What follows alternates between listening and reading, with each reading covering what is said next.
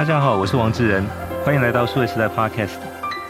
我们在过去半年当中跟大家多次有聊到关于像加密货币，包含区块链金融、Web 三、NFT 等等哦。那当然除了这个加密货币跟 NFT 之外，其实最近有一个新的概念，其实不只是概念，它其实已经形成一个新的风潮，叫所谓的代币经济 （Token Economy）。那这个代币经济到底怎么回事？那我想，其实许多听众如果过去半年有跟着我们关注这一块的话，我想今天其实会有一个新的一个主题，让大家可以继续在这个领域里面再往前哦。那很高兴我们在这一集节目里面邀请到的是门户科技的创办人李璇到我们节目来。李璇你好，哎，你好。对，那李璇简单介绍一下你自己吧，因为你虽然很年轻，但是其实在整个区块链的相关领域，其实已经算是经验非常丰富了。能不能介绍一下过去参与的几家新创公司，包括现在自己所创办的公司？嘿，大家好，我是李璇。那我自己本身就是职工背景出身，我是台大电机系，然后呃，computer science。那毕业之后也都是一直在这个产业里面工作。哦，我大概是在二零一五年开始接触区块链。好，那那个时候是就是以太坊刚出来，然后那时候觉得，哎，就 as a computer science 的 major，我看到原本在学校里面念的很多的领域，例如说密码学或者分散式系统，这原本都是比较偏向可能偏理论一点的领域。在这个地方，在 Ethereum 上面被结合起来，然后提供了感觉蛮多的价值，然后有蛮多的潜力，所以那时候就觉得对这个技术很有兴趣，所以在二零一五年的时候就开始在 Ethereum 上面做一点 side project。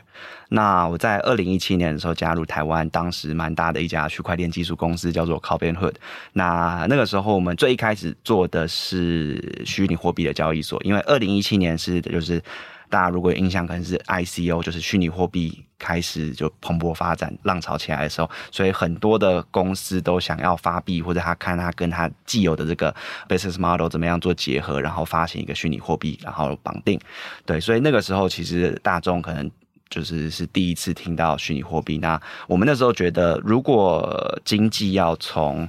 这种实体经济转型转到这个虚拟经济到虚拟货币上面，那交易所是扮演一个很重要、很关键的角色。所以我们那时候是做了就全世界第一家零手续费交易所。那那是在二零一七年的时候。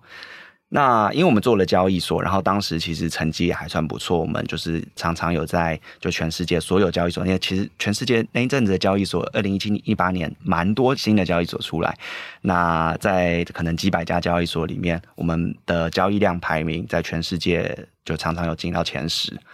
对，那所以我们其实跟蛮多的世界各地的项目合作。那那时候觉得，就是区块链蛮大的一个问题是那个效能的问题，所以我们在二零一八年的时候也是开始做我们自己的底层公链，叫做 Dexon。那其实做的也还算不错啦。我们在二零一八年，然后 Testnet 上线的时候，可以做到每秒钟一万多笔交易。那其实，在当时就全部的区块链里面，应该也是效能的王者这样。对，那不过这家公司就蛮可惜的，因为后来就是反正 创办人跟投资人之间有一些纠纷，然后公司就解散了。那是在二零一九年的时候。对，那一九年的时候，我们呃很多同事，包含像我跟我的 co-founder Edwin。就是我们都是在口碑互的前同事，那我当时负责的技术，然后他负责是 business，就是他是 BD，然后负责公司这个链的生态系的开发呃 business strategy，所以哦我们就一起创办了新的这家公司，叫做门户科技。那我们那时候看了一下市场上，就是呃其实。虚拟货币交易所已经满街都是，然后高效能的公链其实也已经有很多的团队都在尝试做这个方向了，所以我们那时候觉得，哎，如果我们想要把这个区块链技术真的推向大众用户的话，那使用者体验是一个很关键的因素。就是我们如果能够把这件事情变得一般人都可以轻松的使用，那才有办法导入更多的用户到区块链 Web 三的世界里面。对，所以我们在二零一九年创办这个门户科技，就是专注在做使用者体验这件事情。对，那个问题比较好奇，在我们切入主题之前呢，嗯、就是说像你这样电机背景又去读。就是 computer science，就是往资工这边去转型的。嗯，过去我想可能在你的学长姐跟你同一辈，甚至你的学弟妹，大部分在台湾的前三志愿就台积电、联发科跟 Google。嗯，那但可能有一小部分进到就是所谓的新创，嗯、就是你参与的这个包含区块链这一块。就当时你为什么没有选择前三志愿，像其他的这些？对，哦，那一点是我本来就比较。比起硬体，我对软体更有兴趣。对，所以像是对我来说，可能像啊，Google 就是一个蛮不错的选择。那呃，或者像台湾也有蛮多的这种本土的软体，或者是就是外国的企业。那我当时是加入了雅虎。对，所以我本来就比较对软体更有兴趣吧，因为嗯。我觉得硬体还是就是做硬体还是有蛮大的程度，是你有一个想法，你并不太一定，它需要比较大的资本，然后需要比较大的团队才能做出一个就是可用的 product。那软体的话，其实你有一个想法，你可能三五个人就可以做出一个可能改变世界的东西。对，所以我觉得软体对我来说是更有吸引力的，而且它是更直接的面对一般的使用者，所以这个对我来说比较有趣。是，嗯，那。你提到是说一五年你开始跟这个区块链接触，进入到这个领域，其实离一四年以太坊当时推出的时间也很近哦。嗯、那以太坊其实它也本身也发行了像这个以太币，像之前更早的比特币一样，它就属于加密货币。那因为后来数量多，然后应用的人多之后，也需要有平台来做交易。所以一七年你刚才提到是说，可能从不管是美国或中国，后来到台湾，就是其实有蛮多的在做跟平台就是交易有关的这方面的一些服务哦。嗯。那当然，我想对一般听众比较熟悉的，除了像比特币、以太币这种加密货币，这两年其实就是 NFT 哦。那这个大概都是跟金融有关的。嗯。那当回到我们今天这个主题，在谈这个所谓代币经济 （Token Economy），嗯，那这个是怎么回事？跟前面的这些加密货币跟 NFT 有什么样的不同？能不能请李璇也帮我们解释一下？嗯，好。就是其实区块链它带来的几个比较重要的价值啦，就是一个是它去中心化，所以原本就是大部分这个 Web Two，就是这种原本网络世界里面大部分的系统都是由某一个企业然后来去主导，那像 Google。Facebook 他们就是都是诶做了提供了某一个很关键的服务，然后结果涨得很大。可是那这样子的模式有好有坏。那坏处就是说，诶那这个企业掌握了很大的决策权，然后对一般的用户来讲，有时候并不一定是好事。然后再来这样子，因为这样子企业之间的合作是很难，就是比较难有做类似产品。的不同企业之间合作，例如说 Facebook，然后假如说跟哎现在另外一个可能也是做类似社交功能，如果这两个网络他们可以互通，然后这两个网络上面的这个用户都是可以可能互赞、互相贴文等等的，对两个网络来讲都是有更大的好处嘛，因为一个网络的这个效益，它大概会是这个参与人数的 n 平方，因为就是有呃你有 n 个人同时都可以接触到剩其他世界上这个 n 个人的资讯，所以这整个网络的效益大概会。是 n 平方，所以越多人参与一个网络，就是两个小的网络结合在一起，变成一个大的网络，对所有人都是好处。可是对于这些企业来讲，他们不可能会愿意做这种事情，因为变成一个大的网络，就代表其中一个呃，可能其中一家公司的利益会被另外一家公司利益就是就吸收。对，因为会是由其中一家企业来主导。那在区块链上面，因为大家都可以知道。呃，我付出了什么价值，然后我可以从这个网络，从区块链上面得到什么价值？就是没有任何人是这整个网络上面的主导者，所以这样就可以更容易的说服，就是呃，可能多家社群媒体或者是多家游戏公司，大家一起来做一个跨，就是跨游戏、跨境的一个。对所有使用者来说更有价值的网络，对，所以去中心化其实是提供还蛮大的一个价值。那这件事情其实其中一个表现是在虚拟货币上，对，那虚拟货币它发行之后，其实它就可以就是比较不受这个国家就是国界的这个呃限制，那你一个货币很容易就可以在全世界同时流通，可是。其实它还有很多其他的应用的方向，例如说像是游戏啊，或者是社群啊等等的，对，所以其实我们会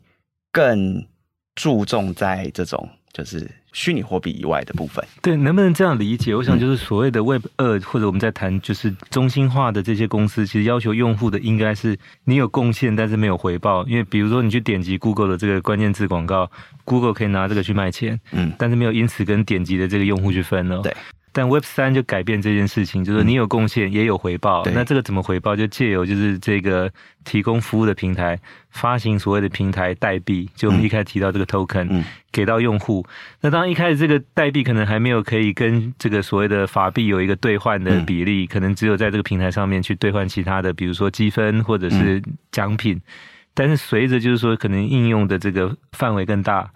那它也开始有一个我们所谓的出圈的可能性，嗯、就是说，那我可以兑换成法币，比如在台湾也许是台币，那在美国可能是美金或者其他的货币。嗯，那说一旦这个兑换的这个汇率出现的话，那就是原本平台给到用户鼓励你去贡献的这个部分，就开始有了一个变现的一个机制。嗯嗯，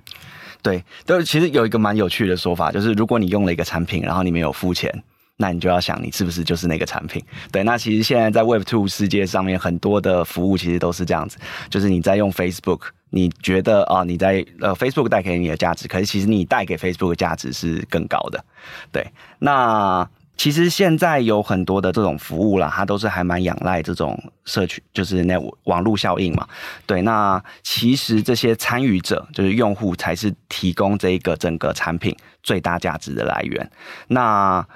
Web 三其实它就是把这件事情有点呃，既然用户是提供这个网络最大价值的来源，那我应该要让这个用户也可以得到，就这个网络假如说成型了之后的一些利益嘛。对，所以那对于用户来讲，它的好处就是，好，那我现在我使用这个服务，我不只是。可以在这边啊，可能跟别人交流或者玩游戏。我如果这个我帮助这个服务成长起来之后，我也可以从这边得到一些好处。那对于这些平台来讲，对于这些产品本身的价值，就是因为他愿意。让利给用户，所以他就可以更容易的吸引到早期然后始终的用户。这些用户对他来讲是非常高价值。对，那我们可以观察到，其实，在 Web 三里面，很多的产品这个成长都是很爆发性的，因为它就是很大程度的去利用就是 token，利用发行 token，然后让用户本身也可以从这个成长里面得到一些利益，然后让用户更愿意参与这件事情。所以，他很仰赖 token，很仰赖社群参与，然后通常都可以得到这种爆炸性，就是病毒式的。传播对，那个从这个观点来看，其实比特币本身应该也算是一种代币哦。那只是说，因为这个代币比较单调，它没有其他的服务，就要么就是我卖给你，要么你卖给我。嗯。但现在我们就是说，我们看到有比较多的一些创意，再加上就是说新的应用的可能性。比如说我们在谈玩游戏，好像之前那个 Axie Infinity，就是说你玩游戏，然后你过关，就是有给你就是。奖赏有这个积分可以去兑换，那当然这个你要么兑换成宝物，要么就是可能就送给就卖给别人换成现金出场哦。嗯，这个所谓的叫所谓 GameFi 哈，那也有所谓 SocialFi，就是你去跟别人进行社交，不管是说你去留言，或者说贴照片，或者跟人家互动。然后这个过程引起别人可能来关注你，或者说给你一些回馈，然后相对的你也因此也得到一些就是代币的奖赏。嗯、那除了这些之外，现在有没有一些新的概念，就是像这种 GameFi、SocialFi 之外的新的这些应用产生呢？嗯嗯、SocialFi 说实在也还算早，就是说大家都可以想象，因为 Web Two 跟 Web 三的 Social Network 可能。这个建构的方法不一样嘛，在 Web Two 的 Social Network，可能你要建立起这样的一个社群网络，你很大的仰赖的是这个，哎，可能这个用户他可以。汇入他的这个通讯录，或者是说他可以，就是你知道他 email，然后你知道他的喜好，所以你可以就是推荐一些他有兴趣的东西给他。在 Web 三里面，这些资讯都不存在，就是在 Web 三里面，每个人在这个网络上面的一个代表，就只是一个地址。你其实不知道这个地址背后是谁，然后也不知道他的朋友有哪些。所以，其实，在 Web 三里面的这个呃 social network 这种社交网络，其实是大家还在探索到底怎么样才能做出一个比较有价值，然后比较有效益的。社交网络，对，所以 SocialFi 这个比较是一个偏新的路线啊。那 GameFi 这个的话，倒是大家已经有试探出来一些比较可行的方向，因为可能以前这个最主流的游戏的，这现在最赚钱的游戏可能是 Free to Play，就是免费。你可以免费下载、免费玩，可是如果你要更快的成长的话，那你要付钱氪金。那可是这种游戏本来就是有一个很大的挑战，是你怎么样去平衡这些付费玩家跟免费玩家之间的利益。可是，在 GameFi 里面，它让两边这个之间的平衡是一个市场机制，也就是说，这些免费玩家他不只是可以免费玩，他还可以可能甚至赚到钱，然后可以赚到一些这游戏里面的重这个重要资产，钻石啊、黄金等等的。对，它有点像是这个呃一级玩家里面描绘，就是有一家公司叫做 IOI 嘛，然后他就雇佣了一大堆那个员工来帮他打金币，这样子打那个绿洲里面的金币。对，有点像是那个感觉，就是你不止你玩游戏不只是免费玩，你还可以赚钱。那因为当这个资产它是呃有公开市场这个。想愿意付钱的玩家跟想要赚钱的玩家之间，它是用一个市场机制来去平衡，那其实就可以更容易的让就是两边都更开心，两边都可以得到合理的价钱，然后甚至让这个免费玩家这边他愿意可以付出更多的时间来玩这个游戏。这件事情在 X Infinity 或者是在 GameFi 里面已经就是还蛮常被实实践了，就是可能像说 X Infinity 有很多的这种呃就是收入比较低的国家，他们。其实有很多玩这个游戏的人是靠这个东西来支付这个家计、来买食物等等。所以其实这样子同样的 model，就 GameFi 这样子 Play to Earn 的 model，它不只是可以套用在游戏上面，它其实可以更广泛的套用在各种，就是我需要你的专注力，我需要你的时间，然后你的时间对我这个游戏、对我这个平台来说是有价值的。像最近有一个就是 Stepen，也是成长的蛮火爆的，它是走路或跑步赚钱嘛。对，那它像这样子的东西，它就是它可以很快的吸引到很多这种愿意运动、愿意走路、愿意就是散步、跑步的人。那他可能可以跟例如说呃运动鞋的厂商合作，然后因为他就已经知道哪些人是最爱跑步，那这些人对这些运动鞋厂商来说也是有价值的。所以其实现在有很多的这种团队啦，都是在尝试这种方向，就是什么什么什么东西 to earn，就是。结合让你做一件什么事情，然后结合经济机制，然后可以很快的聚集到一些群众。那当然，我想这样的一个概念，其实目前来看是新，但是其实在过去传统也有发生，比如说类似像航空公司的这种 mileage program 里程计划。嗯、那我想可能将来也可以把它演进成所谓 fly to earn，就你坐飞机坐越多，嗯、你换到这个，他以前给你积分，又给你代币哦。嗯或者是说，你去百货公司买很多之后，就是成为这个会员，也给你积分，可能你可以去兑换某一些，或者变成有折扣优惠，也有类似像这种 buy to earn 或者 shop to earn 的哈。嗯、那我想这个其实概念不能说全新，但是现在只是说在 Web 三这个平台上面，它其想办法让这个使用者有更多的一些参与的可能性之后，嗯，那它也因此就变成说拥有这个代币，嗯，然后这个代币可以后面再去发展一些其他的这种就是。商业的机制，或者说有进一步的一些可能性产生哦。那在下一步呢？我想就是说，那这个其实，呃，是不是有更多的一些不同的行业，不管是已经存在，或者说可能接下来要凭创意去发生的，都可以跟所谓代币经济这个事情去做结合？嗯，对，我觉得其实像 Web 三带来一个蛮大的价值。代币经济就是一个还蛮关键的一点，因为其实你以前在你使用产品的时候，你其实呃，例如说我买，假设我买一台特斯拉，我很难说，诶，我买一台特斯拉，这个特斯拉公司就送你一些股票，然后让你变成这个跟这个特斯拉公司利益与共。那可是，在 Web 三的世界里面，这件事情很容易的发生。我很容易的把我的使用者变成我们的 stakeholder，对，所以这些用户跟这个产品之间的绑定是更深的。那其实，如果代币经济设计的好，就是你就可以利用这种力量，就是使用者其实呃，他有可能是经济上的机制或者情怀情怀上的诱因，想要帮助你这个平台成长，所以这里面就可以更快的。度过早期这个可能网络效应还不够，就是新产品出来网络效应还不够成熟的那个早期的阶段，呃，例如说电商结合代币经济之后可以做出什么样的新火花，或者是像呃航空啊结合代币经济之后可以做出这样什么什么样的事情？对，我觉得这可能会是接下来几年就是呃大家更了解虚拟货币实际的价值或区块链实际的价值之后，大家可能很多会去实验的新方向，然后也是很多可能新创团队有机会的地方。很多公司现在也在发 NFT，或者很多明星个人等等运动的这些球员，他等于说我不用自己去 host 一个平台，我就借现有的平台去发代币，那就叫 NFT。但如果你有自己的平台去发，那个可能就叫以太币，就叫比特币，或者其他现有的像比如说 GameFi 或者 SocialFi 的这个平台。所以我想这一些其实就是说，虽然名称不同，但本质上很接近哦。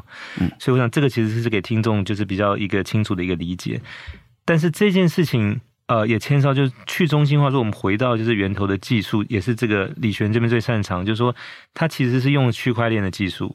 那区块链技术跟所谓 Web Two 的中心化一个很大的差别，因为所谓的中心化大部分是把这些东西放在 data center 里面。嗯。那区块链就是说，它其实散落在不同的用户的电脑上，你愿意去参与的下载这个软体，你就成为这个区块链其中一部分。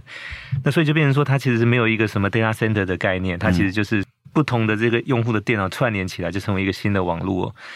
那当然，这个事情就代表说，它不会有一个中心去决定这个东西接下来怎么发展，它需要是这些不同的节点的电脑可能共同去参与。但这也带来一个就是说，它的所谓的。交易或者交换的效率相对是比较差的。那如果这个要进一步成为一个普及、可被多数的这个用户所接受的，他要做一些什么样的调整，或者可能就是呃改变，才有办法达到，就是说能够速度加快，嗯，被更多人所能够就是起码不会因为太慢这件事情而让他把它排斥在外，嗯。嗯对，我觉得区块链其实有对三个蛮大的问题，然后效能就是呃这三大问题之一啊。另外还有像是这个区块链上面的城市，就是其实跟中心化系统里面的城市的这个开发的想法的逻辑也不太一样。再来是使用者体验。那如果单纯就就是效能而言的话，对，没错，就是因为区块链系统它讲究的其中一个精神是去中心化。那去中心化也就代表带来了一些牺牲。因为在中心化系统里运作起来可很快，你这台机器可能可以用很高的规格，然后可以每秒钟处理很大的交易量。可在去中心化，在区块链的世界里面，大家讲究的是互相验证，所以同样一笔资料可能必须要被全世界可能几万个电脑同时验证到。那这样子的成本，单纯就可能储存一份资料的成本就变成几万倍了。以前你就只要存在一台机器里面就够了，现在你要存在几万台机器里面。对，那所以。呃，去中心化跟效能之间的确是有一个，它就是有一点在光谱，就是对，你可以对于某些事情，你可能需要讲求很极致的去中心化，所以你可能需要更多人来一起来验证。那可是，在大部分的使用场景，你并不需要讲求这么极度的去中心化。就是，就像可能呃，三家游戏公司，他想要一起来运行一个网络，然后让他们这个游戏资产、这些角色、这些道具，可以在三家这个企业之间就是互通。那其实只需要这三家公司他们之间 run 一个有点像是共同的联盟链。就可以达成这样的效果，所以以前是一台机器，现在变成三台机器，他们三台机器互相验证，这样就够了。对，所以其实并不一定是所有的使用场景都要就是这么的去中心化。对，那这件事情其实蛮多的不同的区块链团队也都在探索说，好，那在这个光谱上面，在哪个地方、哪个位置才是呃最适合发展怎么样的应用的？对，所以其实现在。也像这几年来也出了蛮多的新的区块链，例如说现现在呃最大效能王者像 Solana，就是它可以达到每秒钟几万笔交易。那其实接下来也还有几个新的链要上线，他们每秒钟可以达到几十万笔交易。对，所以那这种不同的链。它大概都是在这个光谱上面找到一个不同的位置，就是它可能牺牲一些去中心化的性质，可是它可以提供更符合现实生活中使用的需要的效能。对，那我是觉得未来啦，可能这些链他们不会是说一个链取代所有其他链。就是以太坊，就是最后只剩下以太坊，或最后只剩下比特币。我觉得不太会是这样，因为其实他们每个链的设计大概都会有一个不同的适合的角色。就比特币可能是适合一个不太频繁使用，可是它是一个价值存储，它有点像是黄金。你黄金也不会整天拿来在路上拿来买东西，可是你就是可以把它拿来当做一个比较呃 reliable、比较可靠的一个价值存储。可是像就是有一些呃比较新的链，像 Solana，它就是比较适合用来就是处理日常的大量的交易。对。那这件事情，其实在这个过去的这一两年，已经有很大幅度的被改善了。这个部分是不是把这上面的这些交易，根据它不同的分类去走不同的链？因为在我们之前的节目里面，其实有请到一位也是在这个区块链领域的一位创业者叶向林 Noah，他其实举个例子，我不晓得就是说李璇这边是不是有新的概念要补充？就是说他提到他现在区块链有点像是在。纽约市区就曼哈顿这块土地上，那当然这个曼哈顿市区就是如果你要把所有的这些各种不同的商业都在地面进行的话，会拥挤不堪。嗯，所以开始你会分区，所以这个是不是在我们在谈所谓区块链有所谓一般来讲的 Layer One 以后又有所谓 Layer Two，根据不同的这个专用性质再去设计，就像你在曼哈顿去分区，然后再分大楼这样的概念。对，我觉得这是一种，就是按照它的这种使用性质去做分类，这个是一个还蛮不错的方式。不过我可以提供另外一种想法，是说，就像我们有些事情，哦，像世界上有这个这个联合国的存在嘛，那联合国它就是可能需要讨论的是这个跨国之间，然后呃，对每个国都很重要一些很大的事情。可是你可以想象，这个联合国它在讨论事情效率是比较低落的，它可能每年就是只能就聚会几次，然后它讨论的事情都是可能就是会。比较有局限，它能够的，就是处理的案量是很有限的。可是大部分的事情，其实你不需要拉到联合国的层级来去处理。所以其实，嗯，不同的区块链，它有点像是不同层级的这种组织啦。对，就是有些事情你必须要所有全世界的人一起共同参与。可是有些事情，你只要就是呃，你附近的几个人达成共识，那你再把这个最后的共识的结果告诉可能哦。网上报道呃县市层级或者是国家层级，最后到联合国层级等等就可以了。对，所以其实不同去中心化程度的链，大概也都是可能就是服务不同这种决策层级的事情。对，那一旦其实做这样的区分，它某种程度也是稍微又有点中心化的概念在里面，嗯、所以它应该是个混合制的。所以，所以可能部分中心化的去中心化这样的，是应该这个比较准确描描述将来怎么解决这个效率上塞车的问题。接下来的世界可能会是多链并行的，每个链它有它适合的场景。那再来很重要的一点就是怎么样。让资讯可以在不同链上面做沟通，就是怎么样把跨链做好，让这两个链之间的资讯，我可以确保他们是可以被验证，然后可以确保说这个资讯没有被篡改，那让各个不同链都可以互通，最后这整个多链，然后跨链的这个多链网络才会是一个最后可能。最能够符合所有使用场景的一个使用方式，在解决这个效率的问题，也才有办法让更多的用户可以参与进来哦。这些用户现在不管是已经进来的，或者在旁边看的，或者可能接下来才要开始加入，其实也会有个疑问说：那这件事情就像刚才李璇介绍，它有点像联合国大会，嗯，那但是呢，就说为什么现在这个联合国大会里面其实都是这么年轻的，而且大部分是跟技术专长在决定这个事情。嗯是有点奇怪，就是说，哎，那比如说我是一个一般的这个用户，不管是我加入了或者是准备加入，就是那可能我在这里面的意见怎么样可以被更多的去表达，嗯、或者说可能被尊重，这个事情怎么去取得一个平衡呢？嗯、对，嗯，其实这件事情也，其实最近几年也发生了蛮大的改变，就是我们可以发现，可能在。一七年、一八年的时候，参与这些区块链的团队或者是公司，可能最大的人数的组成比例，大概大部分的都是工程师，大家都是一些年轻的工程师。可是接下来在过去的这一两年，这个已经有更高的比例是可能 BD、Mark 就是行销，然后营运。等等的人员加入，也有很多越来越多的品牌或者是这种大企业，发现这群人好像试出了一些有趣的东西，然后试出了一些有可行的商业模式。我怎么样把我现在这个产品跟这些东西也结合起来？可以看出来，这个产业就是逐渐迈向成熟的一个征兆。是，大概超过十年前呢，就是在一二年的时候，其实因为那时候从零七年 iPhone 出来到了大概一二年，大概全世界用手机上网的人已经成为主流。所以有一个概念叫所谓的互联网加跟加互联网，李李璇应该也清楚哦。意思是说，互联网加的意思就是说，从这些 Internet.com 的公司去发展新的服务，跨到人家别的领域里面，可能是零售、医疗或者是制造等等。嗯，那所谓加互联网，意思就是说，那我如果原本是零售、医疗或者是制造，我来想办法去结合 Internet，那比较像这两年我们在谈的数位转型，其实两个概念都有，不太一样哦。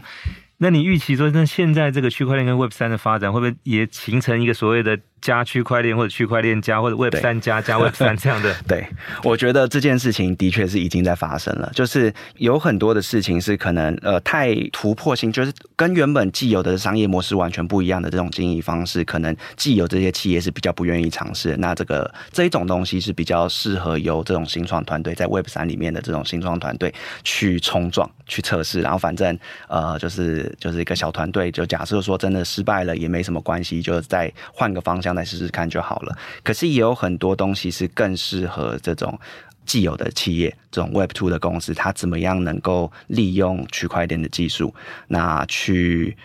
提供它既有的用户更好的价值。之前的这种 Internet 加跟加 Internet 一样，是两个方向要并行，才能就是发挥最大的效果。那我们自己的话，其实我们还蛮着重在帮助。这些 Web Two 的公司就是加 Web 三这种方向，可能可以补足一些他们既有的这个 model 上面的一些可能比较难推广的一些事情。对，那所以我们就是诶跟他们合作，然后提供他的既有用户一个不会太困难的一个就是进入流程。对，就他可以就像在使用一个 Web Two 的服务一样来去使用这个 Web 三的功能，可是他可以享受到这个区块链上面的价值。然后它可以跟它这个原本企业的这个既有价值也做一些结合，对，那这其实是我们现在还蛮主推的其中一个方向。是，那我想不管是加 Web 三或者 Web 三加，或者或是 Web Two 转 Web 三，它其中可能有几个共同点之一会是在代币这一块。嗯，那当然我想就是说我们。不一定能看见，但是如果说将来类似像 Google 或 Facebook 也去发这个所谓的平台代币，意思是说，你可能每天上去 Google 去看，不管是你去看它现在提供的新闻，或者你去搜索这些关键字出来页面，你点击好看好多之后，他跟你说，诶，用户某某某，我就提供给你一个 Google 的代币，那将来这个东西可能可以兑换成现金的。嗯，好，那如果我想能够做到这一点，当然就是一个非常大的一个改变了。当然现在可能还不在他计划当中。嗯那如果这件事他没有做，可能以后会有更多的这些新创就代替他去做这件事情。嗯、那当然对他来讲就会是一个相对比较大的一个挑战了。那关于代币经济这一块，最后李璇还有没有一些补充，嗯、可能给我们听众朋友？我先回答一下刚刚那个的一点哈，就是现在的这种 Web Two 企业，它结合区块链，其实说实在，它很难说它就好。那我今天就毅然决然决定抛弃我这个整个过去的 business model，然后来完全采用区块链。所以他们就是。采用的方向比较都是渐进式的，可是我觉得这个东西对于区块链或对于 Web 三的推广还是一个很重要的，就是推进的动力。对，因为这些平台、这些服务是这些世界上的大部分的用户都已经比较习惯的，对，它本来就已经是 Google 的用户，所以它只要能够就是稍微的采用区块链，其实这个东西对于大部分用户，然后对 Web 三对于区块链的理解就有很大的加分。对，那当然，我想这个也是一个老掉牙，但是很久存在。这也是我们在谈到科技行业所谓的不连续式创新，嗯，或者说所谓的创新的两难，嗯，意思是说这些大的巨头并不是没有看到这些正在发生的这个所谓的变化，嗯，但是确实是说可能要去改变会是伤筋动骨的事情。就像李璇，我想你服务的第一家公司雅虎，它其实是回 Web 一的代表，就是说它真正去最早期的搜索跟网络广告的始祖哦，嗯。但是等到 Google 这个模式出来之后，它就彻底把 雅虎这一块给取代了。那这样在 Web 三这边会不会有新的这些公司？我想这可能性是非常高的哈。那不是说这些现在大的巨头没有看见，嗯，而是说可能跟现现有的商业模式，比如说你在技术上面你要从中心化变到去中心化，这个就是一个相对又非常大的一个一个，我想基本上就是动摇国本了。嗯，那你在商业模式上要采取可能跟用户一起去分润。这个其实也是一个大的、非常大的改变，所以它等于是重新再创立一家公司，所以可能还比原人改这个自己原本这个要来的更容易一些哦。嗯，那所以我想就是说，这个再往下会怎么样？我想很难说这些巨头接下来会能够呃维持这个地位，或者说有更多新的机会。但我想这样的变动跟这种机会点对新创永远是存在的。嗯，好，那我们今天很谢谢门户科技的共同创办人及执行长李璇到我们节目来跟我们分享从代币经济谈到 Web 三现在的新的进展，谢谢李璇。好，谢谢，也谢谢各位听众的收听，希望大家会喜欢这一集的内容，欢迎给我们点赞转发，也请持续给我们关注和留言，我们下期再会。